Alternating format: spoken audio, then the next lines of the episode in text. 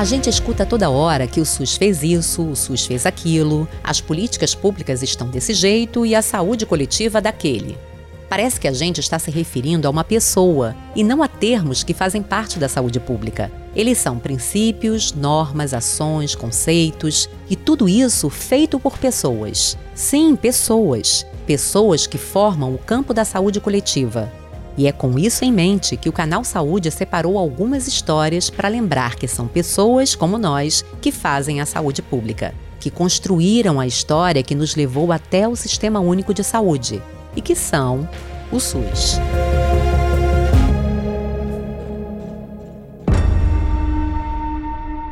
(1904) Rio de Janeiro. Outubro. O que vamos presenciar a seguir são fragmentos de vidas de um grupo de pessoas que o acaso uniu em seus misteriosos caprichos. O momento é grave.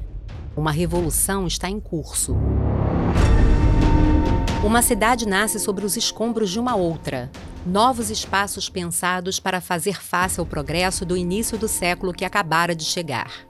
Tornar a capital da República atraente para os recursos vindos do estrangeiro era prioritário. Libertar a população das doenças que seguidamente as fustigavam, fruto de logradouros estreitos apinhados de casarios insalubres onde proliferavam ratos e insetos, onde ainda assim a vida resistia.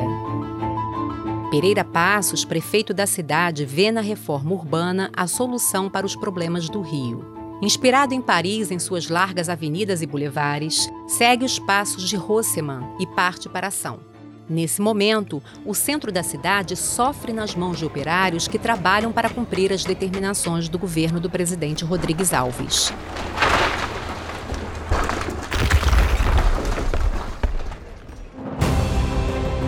Numa produção Canal Saúde da Fundação Oswaldo Cruz. Histórias da Saúde. Apresentação Ana Cristina Figueira. Episódio de hoje: Fragmentos de uma revolta.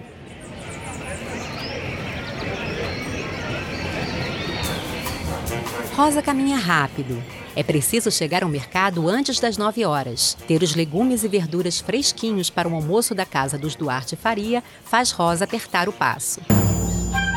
Pelas ruelas por onde caminha, a visão da cidade que dará lugar a uma outra, mais limpa, espaçosa e ordenada.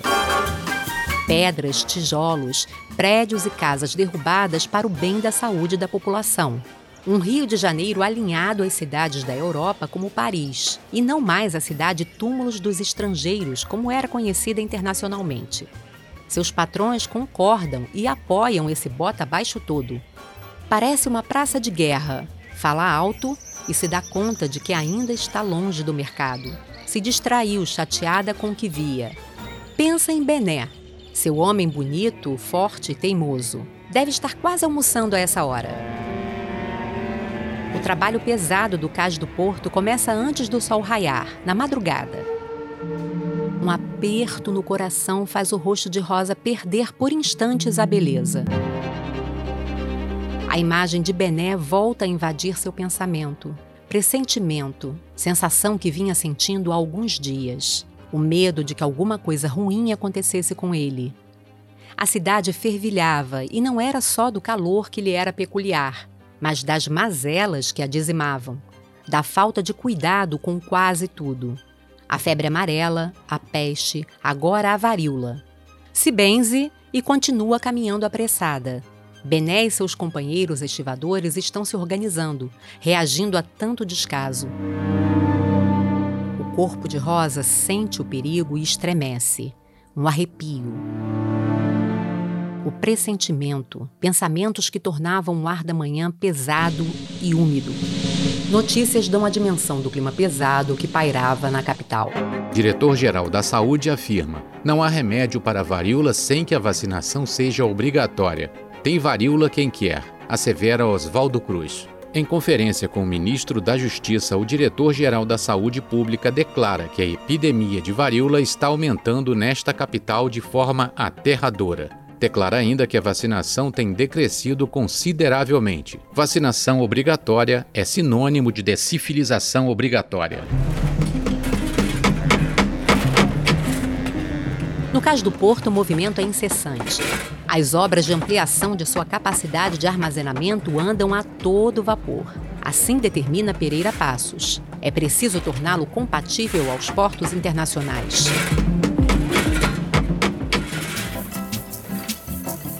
É hora do almoço. Aos poucos, grupos de operários vão deixando os armazéns, canteiros de obra, onde sua força de trabalho empenhava o ideal de grandeza prometido por Rodrigues Alves. A operação de carga e descarga dos navios cessa por instantes. É preciso reagir. Vozes ao longe. Um certo tom de agitação. Bené e seus companheiros reunidos para almoçar conversam sobre a situação caótica que estão vivendo cada vez mais deslocados para longe da cidade. Não há lei que os proteja. Ao contrário, a força de trabalho a serviço da modernidade, mas ela não os acolhe. Os ânimos exaltados são acalmados pela voz pausada e firme de Horácio José da Silva, conhecido como Prata Preta, figura respeitada entre os estivadores mestre da capoeira, forte resistência aos movimentos recentes que, a pretexto de sanear a cidade, expulsavam de suas casas moradores do centro do Rio de forma implacável e violenta. Sem dar a eles alguma opção, a não ser buscar outros logradouros como o Morro da Favela, cenas que se repetiam diariamente sem que nada se pudesse fazer. Era comum a polícia, com seus homens e cães, acompanhar a ação da prefeitura contra os cortiços e casas. O sentimento de revolta era legítimo e crescia a cada edifício e casa derrubados, a cada criança morta pela varíola. Bené, braço direito de prata, contava aos companheiros as últimas conversas que tivera com o pessoal do Centro das Classes Operárias. Pede aos amigos um pouco de paciência. Uma reação forte aos mandos do governo estava sendo planejada, garantida pelo senador Lauro Sodré. A notícia sobre a promulgação da lei em 31 de outubro, que tornava a vacina obrigatória, já estava circulando. E essa seria a gota d'água. Um basta, Rodrigues Alves. Um basta aos meios autoritários usados pelas brigadas do diretor-geral de saúde pública, Oswaldo Cruz. Há muita insatisfação, Bené fala aos companheiros. Não estamos sozinhos. Haverá uma reunião no dia 5 de novembro no Centro das Classes Operárias para traçarmos os próximos passos. Um enorme protesto contra a vacina obrigatória. E Vicente de Souza, líder da nossa classe, vai estar lá. Os acadêmicos e os estudantes também vão apoiar a gente. A hora se aproxima. Prata assente com um passo de capoeira, gingando seu corpo magro e flexível sugerindo um caminho de luta já percorrido por seus antepassados. Nos olhos daqueles homens estivadores brilha uma luz de esperança pelas palavras de Bené e a capoeira do Prata, assegurando-lhes respostas. Ação. Senador Lauro Sodré cria a Liga contra a Vacina Obrigatória em reunião no Centro das Classes Operárias. Ligo sim, ora se ligo. Eu sou do povo e comigo é aqui no duro. Não me vacino. 20 horas. Solar dos Duarte Faria. A conversa, animada pelo delicioso porto servido pelos Duarte Faria, versava sobre o clima tenso daqueles dias. A varíola que acometia severamente a cidade, a vacina e os métodos invasivos que provocavam reações contrárias ao ato de vacinar. As críticas ao governo apontavam a caristia da vida, a inflação, alta do aluguel, o achatamento salarial, o que para alguns setores incomodavam mais que as mazelas sanitárias. Terminado o jantar, os convidados, um pequeno grupo de seletos amigos comerciantes e suas senhoras, passavam agora a um outro ambiente bastante acolhedor. Um piano era o destaque da decoração à la novelle mode. A sala ampla, decorada com sobriedade e estilo, indicava a posição de destaque da família na sociedade metropolitana. Homero Faria, excelente anfitrião, um bem-sucedido dono de comércio de secos e molhados situado à Rua do Ouvidor, oferecia aos amigos a possibilidade de provar de um excelente fumo cubano. Logo, o perfume forte do tabaco domina o ambiente. Às senhoras era servido um contrô bem ao gosto de Dona Luizinha, mulher de Homero, que se deliciava com o prazer de estar em sociedade. Discutiam as ações do governo apoiando a remodelação do centro do Rio, que certamente beneficiaria seus negócios. Sabiam das divergências entre setores da sociedade aos rumos que Rodrigues Alves traçava para o Brasil. Oposições antigas que bombardeavam o governo através dos periódicos estavam preocupados com as resistências ao governo. O tom da conversa já não era tão ameno. Percebiam um momento delicado e o poder das forças envolvidas que conspiravam abertamente, e que seria inevitável uma tomada de posição de Rodrigues Alves. Confiavam na mão firme do republicano. Era preciso civilizar a cidade. Discutiam sobre o uso da rejeição popular à lei da vacinação obrigatória para inflamar ainda mais os ânimos. Esse era um tema delicado entre aqueles senhores. Nem todas as ações do governo tinham seus apoios. A figura do diretor-geral da saúde pública não era unânime entre eles. Lauro Sodré tem razão quando ataca ferozmente o projeto da obrigatoriedade da vacina com suas cláusulas ditatoriais. Ter nossas esposas e filhas vacinadas no braço? Um abuso para pessoas de bem. Dona Luizinha Duarte Faria era encantadora. Meio rechonchudinha, muito alegre e perspicaz, sabia entreter suas convidadas. Sabia também que a uma dama de sociedade cabia encaminhar uma conversação leve, com pitadas de humor. Mas os tempos não estavam colaborando. E, de novo, a questão da vacina contra a varíola se impôs aos comentários das senhoras. Impossível deter as expressões de indignação diante de tudo o que ouviam dizer sobre a vacinação. O fato das aplicações exigirem o desnudamento do braço ou da perna provocava nelas um misto de horror e frisson. E o que dizer do que andam comentando sobre as reações da vacina? Sífilis, um pesadelo. Rosa não podia deixar de ouvir o que estavam falando. Além de responsável pelo jantar como criada da casa, era sua obrigação estar preparada para seguir apoiando Dona Luizinha. Com os canapés servidos aos convidados, vez por outra precisava circular pela sala onde estavam. E palavras, pedaços de frases iam povoando a cabeça de Rosa, que, atenta, tentava organizar as informações que recolhia entre uma rodada e outra de acepipes. As palavras associava as expressões e os tons que as acompanhavam de modo que formavam imagens, dando a Rosa a sensação de perigo iminente. E Bené de novo chama sua atenção. Houve um nome comentado por ele, Lauro Sodré. Alguma coisa como revolta. Ela sente que deve levar seus pressentimentos a sério. Prata Preta é agora um preto velho, que andando pelas ruas da cidade chama por Rosa.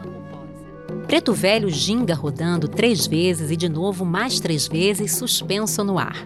Roda e vira na gira. E já não é mais o rosto de prata que chama Rosa, que não o reconhece e a cidade também. Uma confusão de gente desorientada. A voz de Prata Preto Velho é firme. Sussurra algo que não consegue entender. O rosto agora é de Bené, seu amor. Agora a cor é vermelha. Rosa acorda assustada de seu pesadelo com a voz de prata. Dia 15 foi o que me falou o preto velho. Suada e tremendo, vai até a janela. Pela fresta, vê que o dia está amanhecendo. Precisa urgente estar com Bené. O domingo amanhece quente, ensolarado já desde cedinho. Rosa, já de pé há tempos, matuta no sonho que a acordar essa noite. Pensa em sua mãe, morta pela varíola, seu sofrimento com as bexigas pelo corpo e a última conversa que tiveram. Sobre não se afastar do terreiro, Ali estaria sua proteção. Pensa no preto velho e no prata. No sonho, a mesma pessoa. Sente que prata é quase uma entidade que protege sua gente com sua força e presença. O caminho até o morro é longo. Precisa atravessar ruelas e sítios que conhece muito bem. Rosa pensa como tudo está mudando. Algumas ruas desaparecendo inteiras derrubadas para dar lugar a outras. Uma nova avenida que vai ligar o porto ao centro da cidade.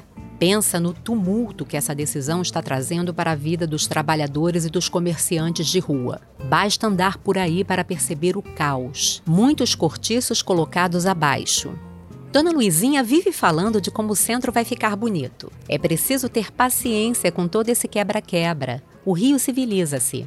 Rosa não entende não consegue visualizar o espaço em transformação.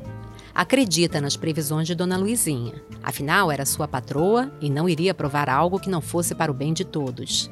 Pensa no pessoal lá da saúde e em Bené. Quer chegar logo. Devia ter pegado o bonde, mas caminhar lhe faz bem. Vai colocando as ideias em ordem. O que ouvira na casa dos Duarte Faria, as conversas sobre os movimentos contra o governo, martelavam sua cabeça. O sonho com Prata e sua mãe parecia um aviso. Mais uma vez, olha desolada para a confusão que avista pelo caminho. Difícil compreender como a vida da população melhoraria se eram jogados para não se sabe onde, se ao serem retirados à força de suas moradias, perdiam inclusive seus pertences em meio aos escombros das casas derrubadas. Nego Damião, figura conhecida das ruas dali do centro, cantava com seu canto forte Histórias da vida da cidade. Rosa para para ouvi-lo cantar. Descansa e por um momento esquece seus pressentimentos. Histórias sofridas, mas não sem um certo humor, muito próprio de quem é sobrevivente da escravidão. Rosa finalmente chega ao morro na saúde. Encontra Bené com Prata Preta e outros companheiros de labuta e resistência. Estão todos inquietos há dias à espera de um estopim. É novembro. A Liga contra a Vacina Obrigatória já havia sido fundada. O leve traz de informações do centro ao morro é incessante. O burburinho é de que não demora muito para estourar um conflito a céu aberto. Rosa se aproxima de Bené e conta seu pesadelo, as conversas entre os amigos dos Duarte Faria e o pressentimento que aperreia seu coração e sua cabeça. Consternado por ver Rosa daquele jeito, Bené pega em sua mão, leva ao seu peito e, com o outro braço, encosta a cabeça de Rosa em seu ombro, tentando lhe dar conforto. Ele sabe que nos próximos dias a sensação de Rosa se tornaria realidade. E ele sabe também que, apesar de amá-la, não poderia deixar de lutar pelo que acreditava ser certo. O melhor a fazer era acalmá-la e conseguir que Rosa se afastasse dele e do morro para ficar segura. A saúde se transformaria mais adiante no refúgio da resistência. Até que tudo se resolva, Rosa deveria ficar protegida na casa dos Duarte Faria.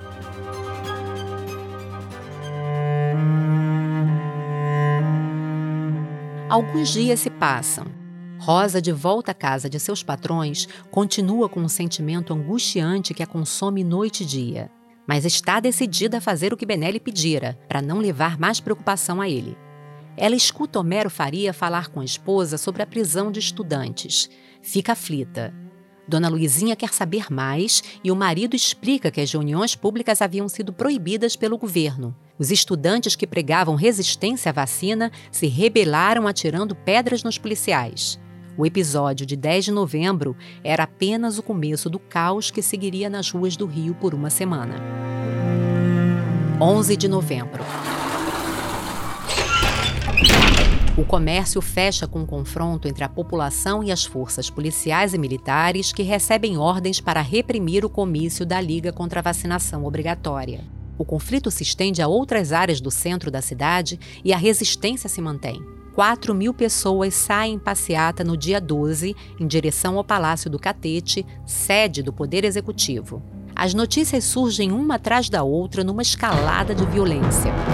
Bené e seus companheiros descem um morro no dia 13 rumo ao centro para se juntarem à multidão que tomava as ruas do Ouvidor, da Quitanda e da Assembleia até chegarem à Praça Tiradentes. As pessoas aglomeradas não obedecem às ordens para dispersar e gritam: abaixo a vacina. De repente ouve-se tiros e mais tiros, agora numa troca de disparos.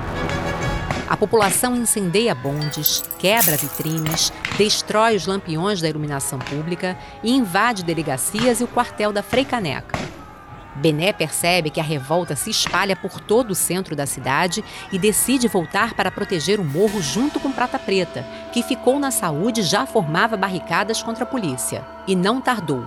O tumulto chegou na saúde e em outros bairros como a Gamboa, o Catumbi, Laranjeiras, Botafogo, Rio Comprido Engenho Novo. Bené, Prata Preta e todos os outros estavam aguerridos com garruchas e navalhas para enfrentar os que conseguissem ultrapassar o entrincheiramento feito por eles. Famílias fogem com medo e os rebeldes se mantêm firmes o quanto podem, com debandadas e retornos das forças policiais pelos três dias que se seguiriam. Em 14 de novembro, os conflitos continuam por toda a cidade. Em meio à revolta instaurada e com o exército dividido, 300 cadetes da Escola Militar da Praia Vermelha tentam depor o presidente Rodrigues Alves, com o apoio da cavalaria e de uma companhia de infantaria. A tentativa acaba numa intensa troca de tiros com as tropas governamentais e o recuo dos opositores, com baixa dos dois lados. Mais bairros são tomados pelos conflitos e a saúde passa a ser o maior foco dos tumultos. É 15 de novembro e Prata Preta, liderando as barricadas, diz a Bené que não será possível aguentar muito mais. Bené se vê diante de um impasse: resistir e correr o risco por vir, ou fugir e voltar aos braços de Rosa. Sua cabeça e seu corpo entravam em contradição numa mistura de pensamentos e adrenalina. Ele poderia recuar, não seria difícil sair dali fugido. Mas esse não era o Bené. O homem bonito, forte e teimoso de Rosa não vacilaria diante do chamado para a luta em defesa dos seus. E assim o fez até o dia seguinte, em que tropas do Exército e da Marinha invadiram a saúde depois de o governo decretar o estado de sítio. Bené, Prata Preta e os que sobreviveram àqueles dias de horror no morro foram presos.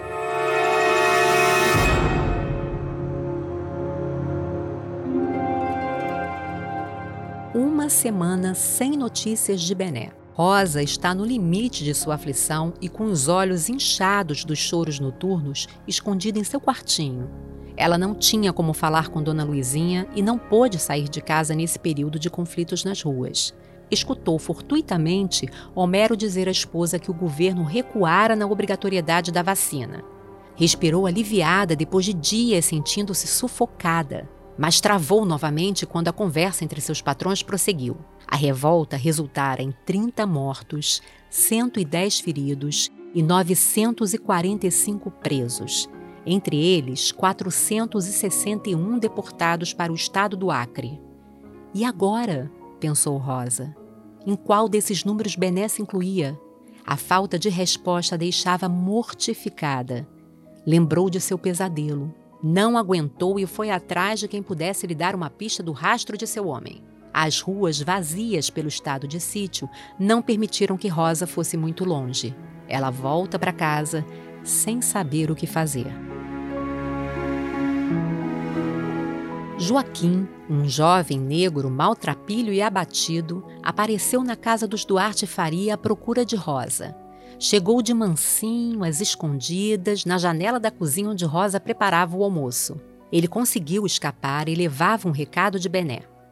Rosa ficara sabendo que Bené, o seu Bené, está preso na Ilha das Cobras e será deportado para o Acre em um navio prisão para trabalhar nos seringais. Ele pediu que Rosa o perdoasse e não ficasse triste.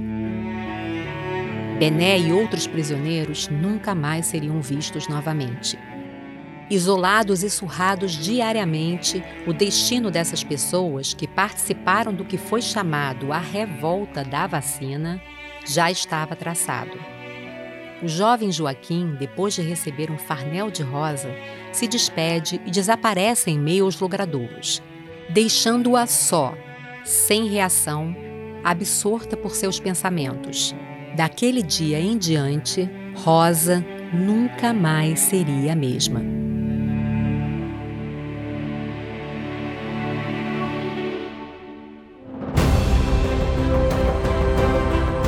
Eu sou Ana Cristina Figueira e você ouviu o episódio Fragmentos de uma Revolta.